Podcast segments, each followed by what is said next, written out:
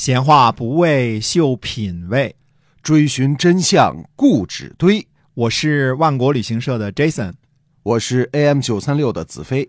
我们哥俩在新西兰跟您聊聊《史记》中的故事。各位听友，大家好，欢迎收听由新西兰万国旅行社的 Jason 为大家讲的《史记》中的故事啊。您如果要是来新西兰玩的话呢？您可以找我们万国旅行社，哎，对的，是吧？不来的话，也去万国到家买点东西。这是做广告的啊。接着讲《史记》中的故事啊。汉七年，刘邦逃出白登之围，以及摆脱平城之围后呢，自平城动身，经过赵国，返回洛阳及长安。在赵国呢，受到赵王张敖的接待。这位张敖啊，是张耳的儿子。原来。张敖早在汉五年，也就是刘邦平定项羽的那一年呢，呃，张耳卒，那么张敖呢就西魏做了赵王。鲁元公主没有嫁给匈奴，但是嫁给了赵王张敖。哎，这所以张敖是刘邦的女婿。对了，这位驸马爷呢，对于接待刘邦可以说是非常到位啊，自己亲自给刘邦进献食物，非常谦卑，用的是女婿见岳父的礼节。而刘邦呢，岔开腿坐着，骂骂咧咧。对于张敖呢，非常的轻慢啊。以前讲过啊，中国古代呢都是席地而坐，跪坐在自己的脚上，这是待客的最正确的方式。嗯，夫坐也就是盘腿儿。嗯，还有什么呢？像嗯。箕居就是叉开腿坐，这都是非常失礼的，因为古人呢是不穿内衣的，嗯，你不能叉着腿在那儿坐哈，对客人不礼貌。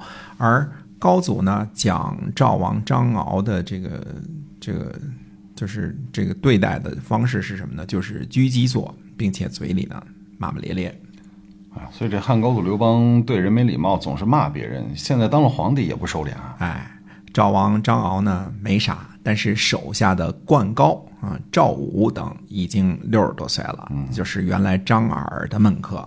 嗯，生平呢意气用事，他们呢受不了了，说我们的王啊真是孱弱。于是呢，他们就游说赵王说：说天下豪杰并起，谁有本事谁能称王。如今呢，王侍奉高祖很恭敬，但是高祖无礼，请为王杀之。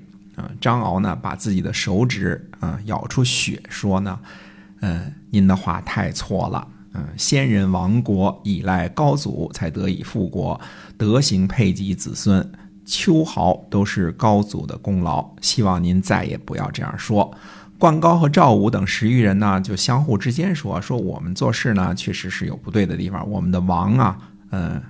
是长者不愿意背弃德行，但是我们亦不受辱。如今呢，怨恨高祖欺侮我们的赵王，所以呢，想要杀了高祖。事情成了，是我们赵王的功劳；败了，是我们自己连坐。所以，灌高这些人准备谋反。哎，汉八年呢，丞相萧何啊，营造未央宫，建立东阙、北阙、前殿、武库和太仓。刘邦回来呢，看见宫殿巍峨壮观，就对萧何发怒说：“说天下汹汹，苦战数年，到今天都成败未可知，为什么过度修建宫室？”萧何回答说：“呢，说天下尚未安定，所以可以随意安排宫室。天子四海为家，如果不够壮丽，就不能显得威重，而且呢，让后世呢无法再往上加高。那刘邦呢，这才高兴。”所以看来刘邦还是喜欢大房子的。哎，谁不喜欢大房子啊？是。同样是在汉八年啊，刘邦去东边追击韩王信余下的反叛势力，从东原返回，路过赵国啊，这是赵国的百人准备住宿，而灌高等呢，已经在百人埋伏下了人手，准备谋杀刘邦。刘邦路过百人的时候呢，心动，嗯，心跳了一下，就询问这个县叫什么名字啊？手下人回答说：“叫百人。”呃，刘邦说：“百人的谐音就是迫于人。”不知道这山东口音是怎么回事啊？所以呢，就没有住宿，直接离开了。刘邦的哥哥呢，刘仲本来是代王啊，韩王信余孽来攻击的时候呢，自己就离开岗位，逃回了洛阳。所以呢，刘邦就废了他的王号，让他做河阳侯。嗯，所以抛弃封国逃跑呢，搁别人就斩了吧？那肯定的。汉九年啊，灌高的仇家知道了灌高的阴谋，就把他给告发了。皇上呢，派人逮捕了赵王和灌高等人，十余人呢都争相自刎。灌高就怒骂说：“是谁让你们这样做的？如今王确实没有参与谋划，所以一起把王也抓了。你们一死了之，谁来辩白王不曾谋反的事情啊？”刘邦。昭告赵国的各位门客说啊，有谁敢跟着赵王一起来的话，就是灭族的罪过。嗯，灌高呢与他的门客孟叔等十余人都自己呢剃去鬓须，这叫坤啊，带着铁箍啊，然后扮作赵王的奴仆，跟着赵王一起去了长安。这些人可是谋反的罪过啊！哎，到了长安呢，嗯，三曹对岸，灌高说呢。就是我们自己做的，赵王确实不知道啊。灌高被抽了几千鞭子，嗯，用刀子刺，身上最后没有可打的地方了，嗯，始终呢不改口供。吕后呢好几次来说情，说因为鲁元公主的缘故啊，张敖是不会谋反的。刘邦呢就怒骂说说如果张敖得到了天下，你的女儿是不会被亏待的。你听听这个语气啊，不听啊。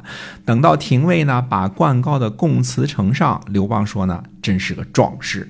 说有人认识灌高吗？嗯，最好能私下里询问他。嗯，中大夫谢公说呢，他是臣的同乡，原来就认识他。呃，这就是赵国为了立名义不亲啊为然诺的人。刘邦呢就让谢公持节去监狱询问啊。灌高呢抬起头来说，说是谢公吗？嗯，已经被打得不成人样了啊！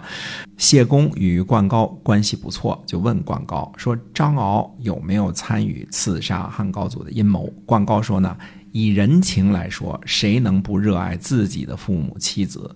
如今我的三族都要被论死，哪里会因为赵王而置换我自己的亲人？赵王确实没有谋反，是我们自己做的，就把本来呢做了些什么赵王不知情的事情呢仔细说了。谢公进入宫廷，据实上报刘邦啊，刘邦赦免了赵王。这灌高真是个好样的，虽然是密谋刺驾，但是实话实说啊。哎，刘邦欣赏灌高为人能立然诺，所以呢，就让谢公去告诉他说，张敖已经被释放了，并且呢，赦免了灌高本人。灌高高兴地说：“我们的王已经被释放了吗？”谢公说：“是的。”皇上呢，呃，肯定足下，所以呢，把足下也赦免了。灌高说。之所以不死，没有其他，就是要洗白赵王不曾谋反。如今王被释放了，我已经色泽了，死而不恨。而且人臣有篡杀之名，有何面目在侍奉圣上？就算皇上不杀我，我无愧于心吗？于是仰头断绝咽喉而死。哦，人还可以这样死的。呃，估计人已经被打得不成样了啊！计谋死志，总能想出办法。不过我也一直就觉得这个动作确实属于高难动作啊。嗯，呃，灌高死后呢，名满天下。嗯。张敖呢被释放后，因为鲁元公主的缘故呢，被封为宣平侯。刘邦认为张敖的诸位宾客呢都很贤能，所有带着铁箍、削去须鬓、自愿为奴跟随张敖的门客呢，都做到了天下诸侯的官儿或者是郡守。等到了孝惠帝、高后、汉文帝和汉景帝的时候呢，张敖的这些宾客以及子孙呢，个个都是两千担的高官。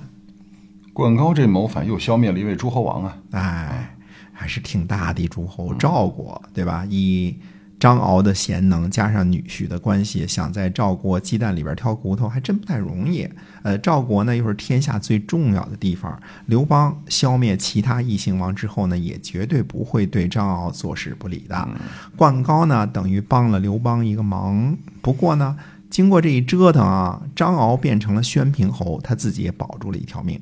所以是福还是祸呢？这其中很难说。嗯嗯，冠高呢意气千秋，但是脑后的反反骨呢也生的不小，是吧？求人得人也未必不算是好结局。我最近看了一篇网文呐，说刘邦是故意激怒张敖，逼他谋反的。嗯，这事儿呢，嘿嘿。这也未免有点脑洞大开了哎啊！就算刘邦不在乎自己的安危，呃，他也不想想赵国在任何情况之下谋反都是他受不了的。嗯啊，再说刘邦是个一生谨慎之人，对，这倒是啊，就是但凡张敖是个有力气的人，当时可能就谋反了。哎，所以刘邦呢，呃，就是不改他那一身的脾气，呃，动辄张口骂人，也差点呢阴沟里翻船，自己丢了小命儿啊。我们说汉九年呢，迁徙楚国的昭姓、屈姓和景姓楚怀王后人齐国的田氏到关中，啊、这是在继续贯彻执行娄敬迁徙天下望族至关中的政策。嗯啊，那么汉之后还有什么事情呢？那我们下回跟大家继续接着说。好的，感谢大家的收听，新西兰万国旅行社的 Jason 为您讲的，我们下期节目再会。再会。